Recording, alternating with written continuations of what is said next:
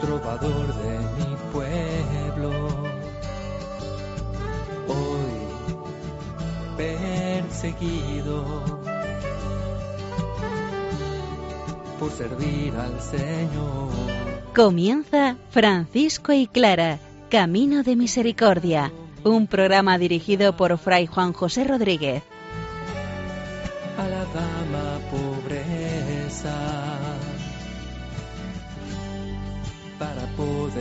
Estar más cerca de Dios. Yo, Clara.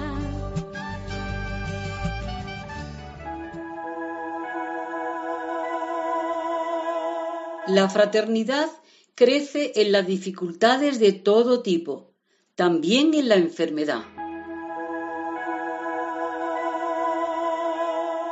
Un saludo fraterno de paz y bien, hermanos.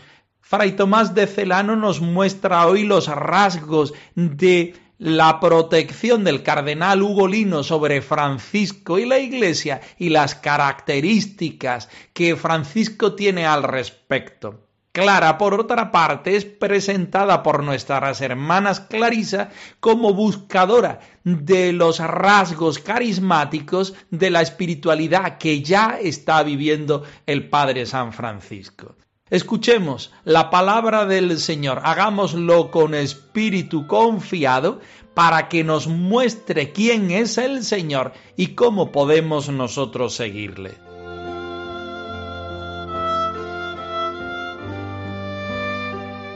Del Evangelio según San Juan.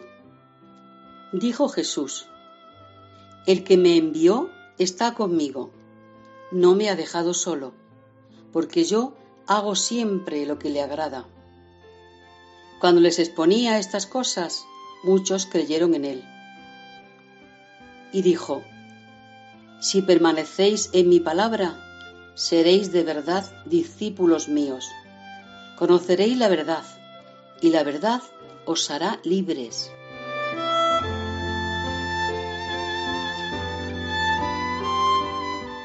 Nos encontramos en el capítulo 8 de el Evangelio de San Juan. El Señor acaba de decir yo soy en esa expresión llena de vida y llena de contenido del Espíritu. A continuación, y es el texto que a nosotros nos interesa, el Señor dice que el que le envió está con él, que no lo ha dejado solo, porque Jesús siempre hace lo que agrada al Señor. Toda una ruta de seguimiento del Dios que es Padre acompañado del Espíritu. Seguimos también nosotros al Señor. El que nos envió nos acompaña, nos da la fuerza en el Espíritu y viene con nosotros, perfeccionando su propia obra e incluyéndonos a nosotros en la misma. Pero no queda ahí la cosa. Cuando les exponía esto, muchos creyeron en él.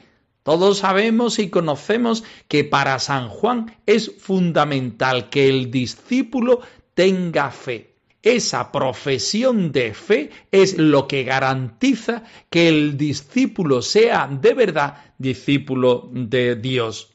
Dijo Jesús a los judíos que habían creído en él, si permanecéis en mi palabra, seréis de verdad discípulos míos. Ahí es donde nosotros queremos llegar. Quería Francisco permanecer en la palabra del Señor, en el seguimiento del Señor, y sabía que la mejor manera de hacerlo era dentro del seno de la Santa Madre Iglesia. San Francisco se consideraba un hombre no docto, un hombre que siempre tenía que obedecer y aprender de lo que le dijera la Santa Madre Iglesia, pero ya conocemos a San Francisco. Él no es un hombre teórico. Él no explica nunca quién es Dios, sino que se acerca a Dios. Él nunca da una definición de la pobreza, sino que se hace pobre. Él nunca dice que permanezcamos fieles a la iglesia, sino que Él lo hace, permanece fiel a la iglesia mediante la amistad con personas concretas. En este trocito que vamos a estudiar a continuación de la biografía de San Francisco, vemos las características de la amistad de San Francisco con el cardenal Ugolino y en qué punto se basaba esa protección del cardenal en la persona de San Francisco y en el grupo de los hermanos.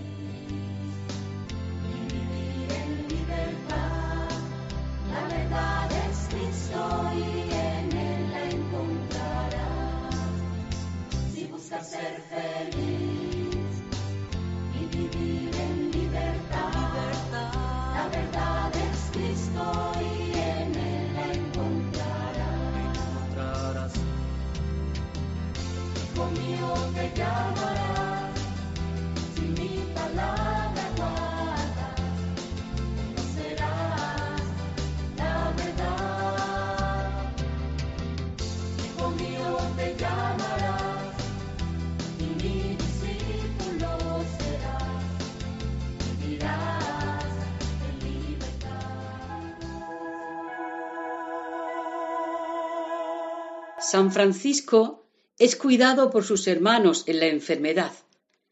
Eso refuerza los vínculos entre ellos. Fray Tomás de Celano nos muestra a San Francisco y al cardenal Ugolino en Rieti. El santo de Asís pide a la iglesia que nombre al cardenal Ugolino el futuro papa, como así lo dice Francisco, protector de la orden el Papa Honorio lo consiente y nos muestra los rasgos de uno y de otro. Estemos muy atentos.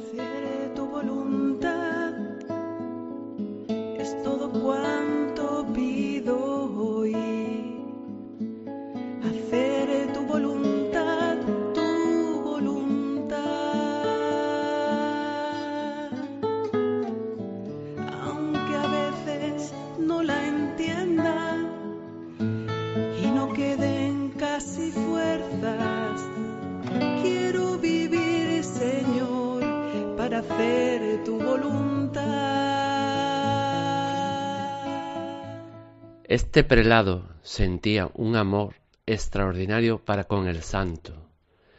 Cuanto el bienaventurado varón decía o hacía, lo encontraba bien, y con sólo su presencia se sentía muchas veces conmovido.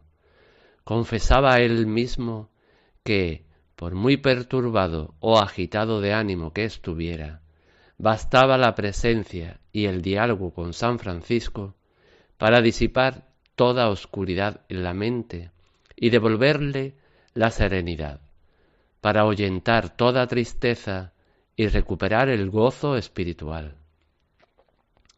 Le servía al bienaventurado Francisco como siervo a su Señor, y cuantas veces lo veía le mostraba reverencia, como un apóstol de Cristo, e inclinándose exterior e interiormente, a menudo le besaba las manos con sus labios sagrados. Solícito y devoto se cuidaba de cómo el bienaventurado Padre podría recuperar la perdida salud de la vista, pues le reconocía santo y justo y en extremo necesario y útil para la Iglesia de Dios. A causa de Francisco se compadecía de toda la congregación de los hermanos, y en la persona del Padre se apiadaba de los hijos. Por tanto, animaba al Santo Padre a cuidarse y a no rechazar lo que necesitaba por la enfermedad, porque su negligencia podría ser juzgada pecado y no mérito. San Francisco observaba humildemente cuanto le venía ordenado por tan reverendo Señor y carísimo Padre, y en adelante se comportaba con más prudencia y con mayor seguridad, tomaba lo que le era necesario para su curación. Mas en tal forma había penetrado el mal que para remediarlo en algo se precisaba contar con un especialista extraordinario, y echar mano de procedimientos dolorosísimos. De hecho, sufrió cauterios en varias partes de la cabeza, le sajaron las venas, le pusieron emplastos, le inyectaron colirios, en lugar de proporcionarle alivio, estas intervenciones le perjudicaban casi siempre. Aunque a veces no la entienda y no queden casi fuerzas, quiero vivir, Señor, para hacer tu voluntad.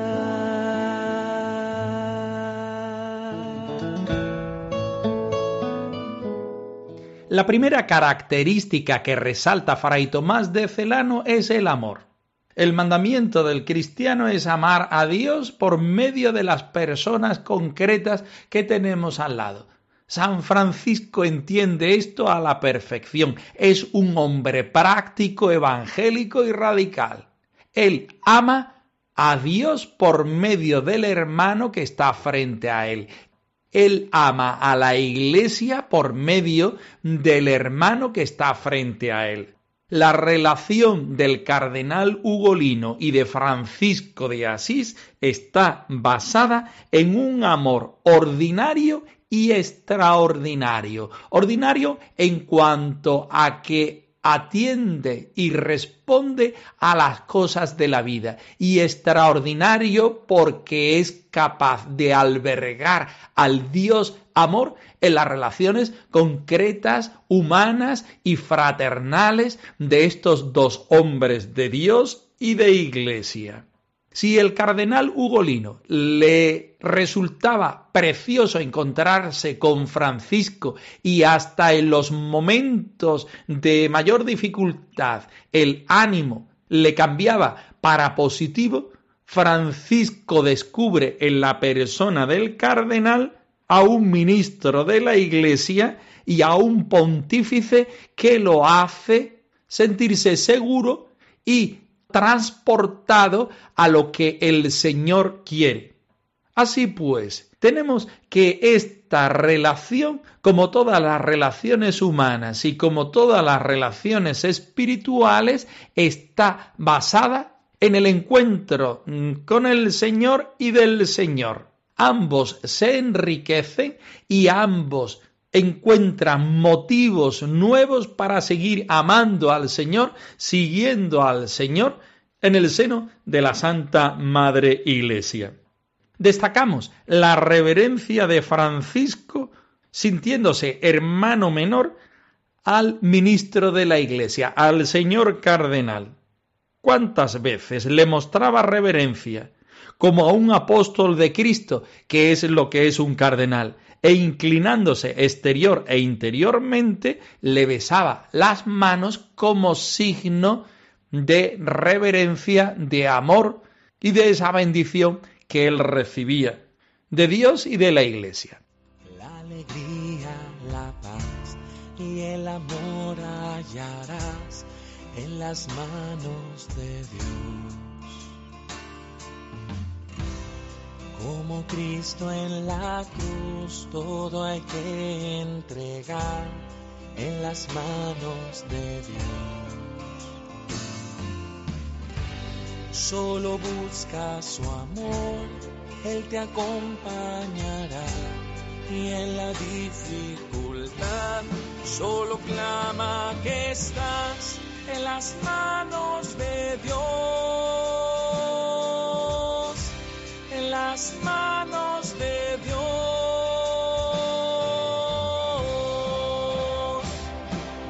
Nada hay que temer, solo hay que confiar. Nadie del Señor nos va a separar. Con nosotros está. La segunda parte de este punto 101 es en la relación de amistad y de protección del cardenal Ugolino con San Francisco en cuanto a la enfermedad.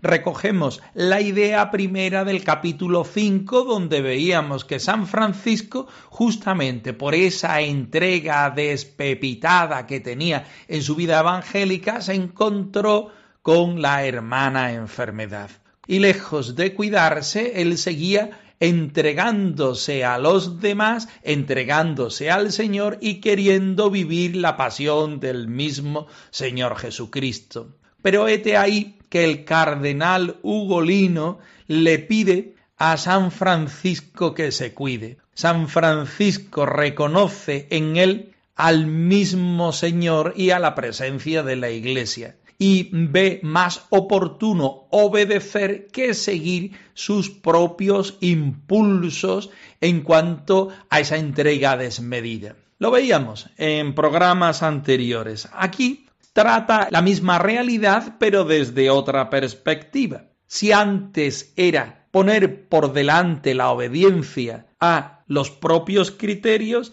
aquí en este punto 101 vemos como un hermano y como un príncipe de la iglesia cuida de un hermano porque justamente él ha pedido el ser acompañado. En la persona de Francisco había mucha realidad. Primero, una realidad de santidad. San Francisco no es sospechoso de ser un hombre pecador y un hombre dejado. En él hay mucha valía y mucha cantidad del Señor. En segundo lugar, San Francisco era fundador de una de las órdenes más numerosas en la Iglesia. Crecía su grupo humano y religioso día a día, y el cardenal Ugolino sabía de la necesidad que tenían los hermanos de que San Francisco fuera acompañando, guiando y animando este grupo que estaba todavía en ciernes. Por otra parte, esto le servía a San Francisco a vivir todavía más si cabe desde la humildad, desde la obediencia, desde un seguimiento no de lo que el Señor le decía a él personalmente, sino de lo que el Señor le decía a él por medio de los demás. Todos estos puntos pueden servirnos y ser referencia para nosotros hoy está muy bien lo que nosotros sentimos que el Señor quiere de nosotros, pero todavía cobra mucho más valor si eso lo hace por medio de las personas que tenemos alrededor, que muchas veces hablan, como decimos en términos populares, el mismísimo Evangelio. Obedecer a las personas es mucho más difícil que obedecer a Dios. Ponerse en camino siendo humildes es mucho más valioso y mucho más querido para Dios que tomar en nosotros nuestras propias determinaciones.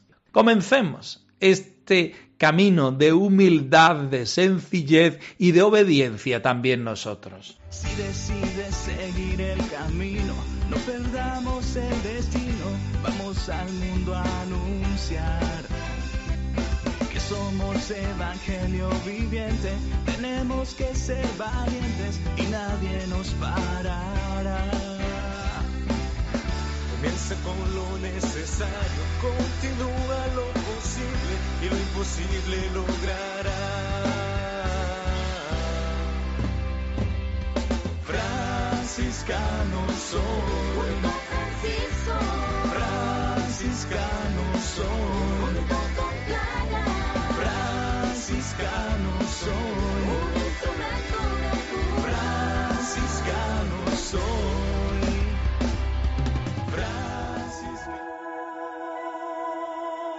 Santa Clara se ofrece por completo al Señor siguiendo sus pasos. Capítulo 2 de la biografía clara de Asís habitada por la vida y el amor de las hermanas Clarisas de Salvatierra Aguray. El capítulo 2 se titula Buscadores sí, pero también buscados. Clara ve la persona de Francisco un catequista alguien que puede ayudar a sacar de, dentro de ella y a vivir aquellos rasgos carismáticos que ambos comparten. Escuchemos atentamente.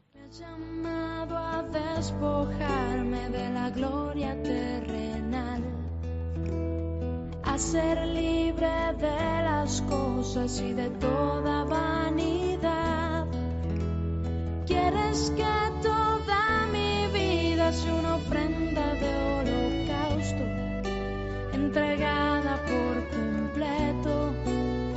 santa voluntad. Oye hablar de Francisco. Firme y decidida, busca encontrarse con él en secreto para evitar la oposición de la familia. Francisco le habla de Jesucristo, el Hijo de Dios que se ha hecho camino en su relación viva con Él, del gozo y libertad de vivir con radicalidad el Evangelio, siguiendo a Cristo pobre y humilde que nos amó hasta el extremo. Clara sintoniza de lleno con lo que vive el poverelo. Esto es lo que yo quiero de todo corazón. Gozosamente se siente llamada a seguir a Jesucristo en humildad y pequeñez, siendo menor y libre. Había encontrado lo que anhelaba profundamente, abrazarse a Jesucristo que haciéndose pobre se abrazó plenamente a nosotros. Se le impone seguir completamente pobre a Cristo pobre. Con la audacia gozosa de su corazón enamorado decide huir. Conocía bien a los suyos y sabía que ellos nunca aprobarían su decisión.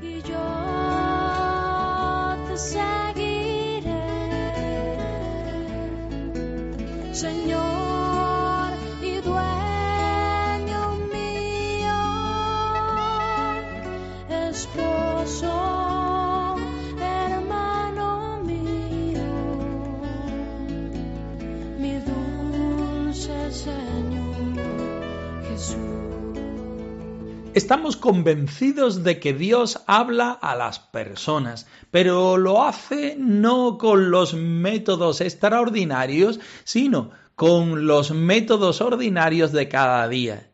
Dios habla por medio de su palabra, Dios habla por medio de la Eucaristía y de la oración, pero Dios habla también por medio de la fraternidad. Nos encontramos con Clara de Asís viviendo una juventud radiante, una muchacha con grandes ideales, viviendo la primavera de su entrega a Dios y a la vida. Ella se encuentra en la persona de Francisco un ideal, porque aquello que vive Francisco es lo que ella misma descubre en su interior. Ese Hijo de Dios que se ha hecho camino, verdad y vida, ese Hijo de Dios que es pobre, ese gozo y libertad de vivir con radicalidad del Evangelio, siguiendo a Jesucristo, pobre, humilde, crucificado y en el nacimiento de Belén.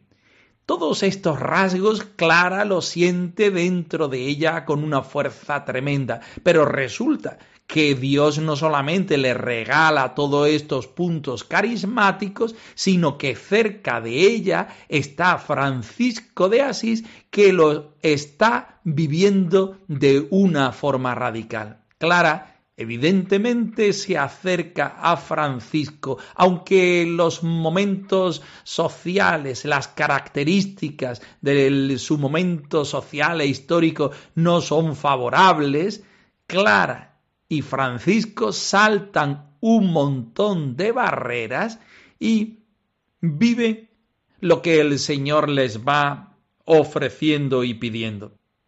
Clara sintoniza de lleno con lo que vive el poverelo y sintoniza de corazón, porque el mandamiento más importante donde nos encontramos al Señor es en el amor, ese amor humano que trasciende al amor de Dios y ese amor de Dios que se manifiesta en las personas humanas.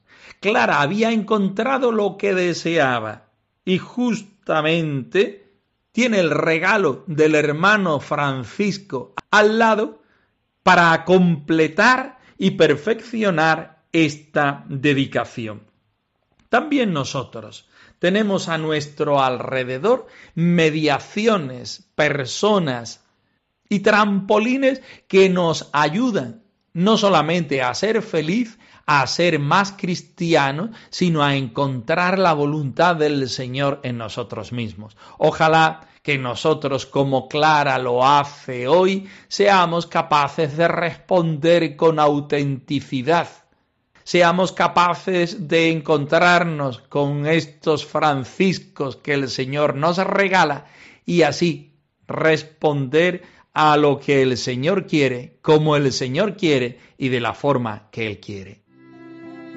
Él naciendo en un pesebre y muriendo en una cruz, se vistió de la pobreza para darnos sus riquezas.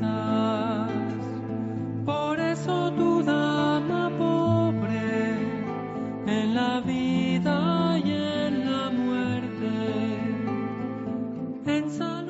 Francisco y Clara, arroba radiomaria.es. Os dejamos la dirección de nuestro correo electrónico por si queréis poneros en contacto con nosotros en algún momento. Nosotros nos despedimos, no sin antes ofreceros la bendición del Señor resucitado al más puro estilo franciscano.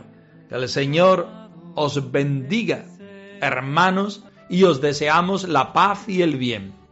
por servir al Señor.